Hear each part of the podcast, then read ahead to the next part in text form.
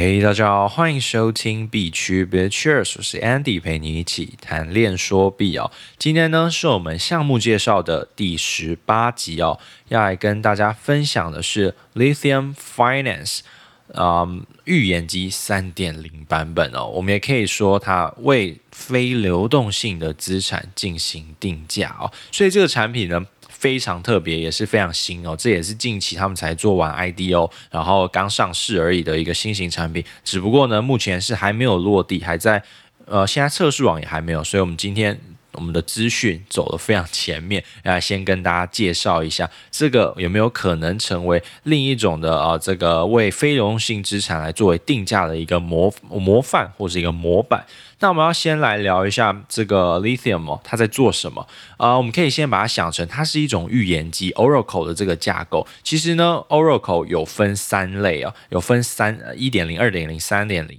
我们先来讲一点零好了。一点零的版本呢，就像是呃，我们之前看过可能是 BZX 啊，或者是之前可能是 Nexo、Nervo 的一些项目，他们自己的这个 DeFi 项目呢，他们需要这个外部的要一些资讯要串进来到他们的 DeFi 协议里。面，因为毕竟我们都知道，在链上面的这些数据啊，链里面是一个封闭，是一个闭环哦，所以我们要从外部导入资讯的时候，从别的地方、别的协议导入到这个协议的时候，都需要预言机这个角色，所以我们才说 Oracle 是一个非常重要，为一个东西产品定价跟公平性的一种很重要的方式哦，就跟我们上礼拜说的这个 DYDX，它也是串入了这个 Chainlink 的预言机价格，只不过它今天采用一。点零版本是他们内建的预言机，他们自己做的。当然这没有不好，只不过说呃，就是等于说他们单点一个产品，但产品当然都需要呃不断的淬炼或不断的改正跟更新之后才做到最好。所以呢，后来就有一个人就是一个角色的出现了，也就是 Chainlink，他帮大家创造一个新形态的预言机模型，也就是我们呃在项目介绍第二。集吧，我记得对，第二集的时候跟大家聊的这个去中心化预言机，也就是 Oracle 二点零版本的，就是。Chainlink 也是非常，也是对我来说也是非常重要的一个项目，就是把我救回来的一个项目啊，就是呃，真的是蛮厉害的，因为它目前呢，它还是一个首屈一指的龙头老大，在预言机的龙头哦。虽然现在还有一些 Band 或是 KP3i 什么之类，就是呃那个 Andre 他自己发的一个呃的一个新形态的，诶是 AP 三吗？API 三。反正他自己有发，Andre 就是 AC 嘛，然后他有发了一个产品，也就是做预言机，然后还有呃 Band 也是最近也是很火红的，所以呢这几种的预言机都非常非常多，所以说选择也变多，但是目前龙头还是 Chainlink 哦，它也是服务了上百种的这些 DeFi 的协议，所以说嗯其实 DeFi 要做得好，预言机不可少，单压哦不错，好，那我们继续。那今天我们要来聊的这个 Lithium 呢，它就是三点零的这个版本哦，它主要的就是为这种。大家还不知道价钱的东西进行资产的定价，我觉得有点像是这个估值，就是创造一个特别的一种估值。那你会说这些估值要怎么估呢？因为毕竟这个东西还只在这个一级市场，还没有到二级市场。我们可以先说什么是一级？一级个一级市场就像是你在二就还没有像股票市场的，就是二级市场，因为我们是买人家啊、发出来的。那如果说你参与的是像是那种 IPO。这种股票的募资轮，或是一些私募基金、私募的呃所买到的这些放他们所买到的这些股票跟股权呢，这些都是偏向于这个呃像是 I IPO 或 Pre IPO 之类的这些股票，外部是还没有进行定价的，它的定价只有在你当初买的时候他们定定的价格，但是你不知道二级市场到时候开盘会是什么样的价钱，所以呢，我们可以先说，诶，那其实。那到底要怎么为这些东西定价？所以今天这就是为什么这个 Oracle 三点零，也就是 Lithium，它想要做到的事情。它是创作了一个新的观念，叫做 POWS，这叫做 Proof of 不是 Work 哦，是 Wisdom Staking，就是它用集体，它叫做嗯集体智慧证明。然后他就把这个呃集体的就集众人之智的一种方式去创造了一个为一个产品进行估值哦，所以它像是什么很适合呃 Pre IDO 的啊，呃 Pre IPO 的这些价格，Pre IDO 也可以然后，或是这些可能是私募的一些相对于的一些放，或是古董，古董这些东西是不是？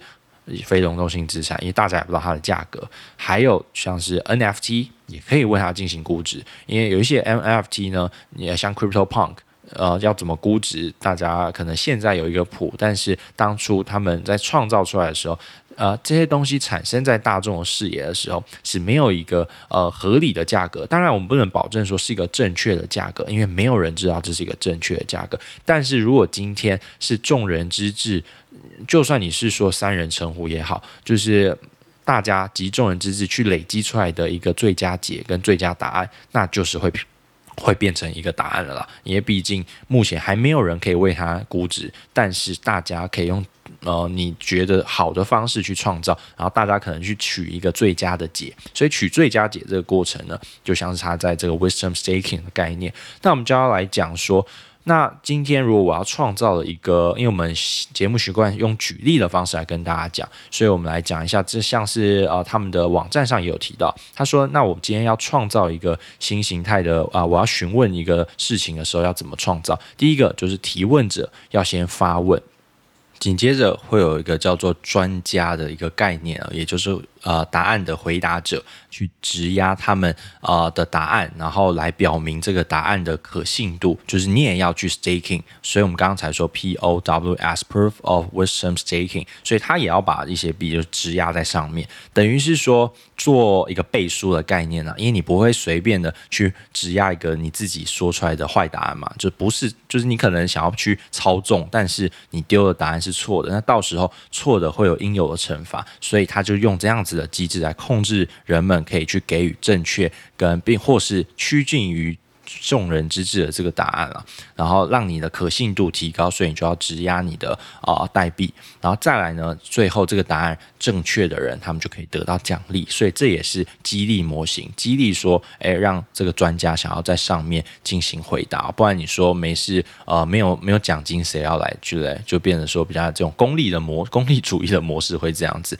那我们听完这样子，你会觉得说这个流程好像是似懂非懂。那我们再用一个他们的这个。案例的研究，他说他今天要为一个 Pre IPO 的公司进行定价，然后这个流程是怎么样的？我们可以先说，假设呢，一个人他寻求一个知一个答案，一个智慧，他想要找到答案的这个人，他想要知道呃这个 IPO 上市的定价是多少，所以他在这个 Lithium Finance 上面呃提出一个问题，说我要质押一百元的这个 Lith 的代币，也就是他们家的平台币，价值一百美元，我就抵押在上面，然后这些。它会导到一个叫智慧节点，因为我们说节点要进行验证嘛，节点要提供一些资讯，所以它的智慧节点可能是谁？分析师、投资者或是呃其他人、路人可能也可以，这个还没有落地，所以我们还不太确定。然后来提供答案，然后来去 staking 他们答案，等于说把他们的答案。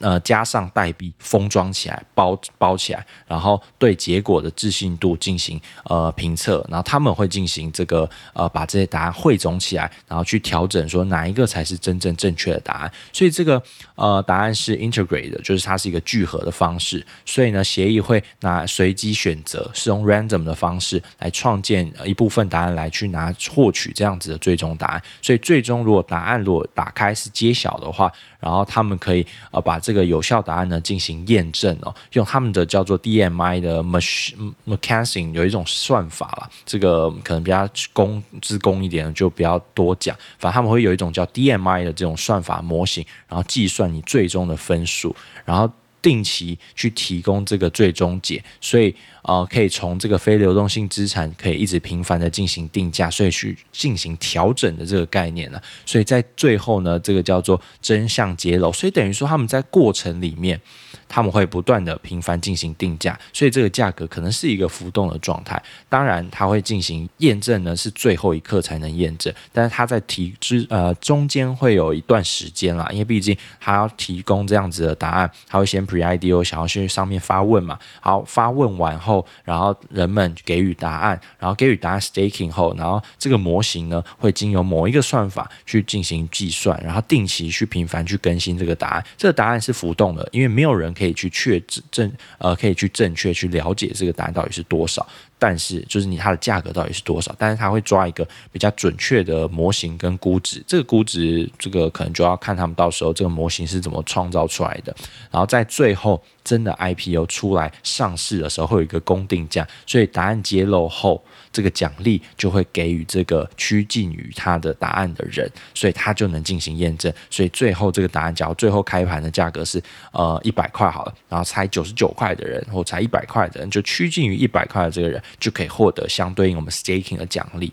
所以就变成说一个激励的一种办法哦，等于说嗯，它就是一种新形态的一种定价模式啊。当然。我觉得他还有一段很长的路要走，如果他真的要认真要做这个东西，真的会稍微复杂一点。加上我自己的看法是觉得说，他的分析师或他的投资者要找谁？他可能呃，假如是专门为币圈的定价的话，那可能找 a16z 的 C 呃的可能 CMO 什么之类的，或是他找。某些 VC 啊，然后来去进行准确的预测，或是一些估价，所以这个就是他们比较困难的点。然后最后我们刚刚说，最后的那个定价会去给予这个呃距离答案最接近的人奖励嘛。然后不止给他奖励，他还会有一个叫 reputation，就是他的名声、他的声誉系统也会提高，所以代表他的名字会变得比较可信。就是他这个人的节点，他去创造，他去呃提问，或者他去帮人家解释问题的时候，代表他的答案的。可信度分数就会变得越高，所以大家可以想一下，这是不是某些程度，你可以把它想象成像台湾啊那个嗯奇摩知识家，以前小时候最常用的就是奇摩知识家去问一些问题，虽然上面的答案大家有时候乱回，然后现在知识家基本上。第二个答案以后的全部都是广告，也是蛮奇葩的啦。所以呢，他假如是有一些这种广告，就像是废资讯，那如果给予这个废资讯的话，他如果你去质押，他就会把你的这些质押的点去没收。所以说，他就为了要去呃避免像是这些在知识家丢广告的人，就想要在 Lith。呃，Leaf Finance 上面呃丢这个呃错误资讯的人，他就给予一定的惩罚，所以来保护他的这个预言机的价格是准确跟精准的，不敢说准确，但至少要是一个比较相对精准一点的，所以能为他的这个进行准确的估值。所以说，我觉得他们还是。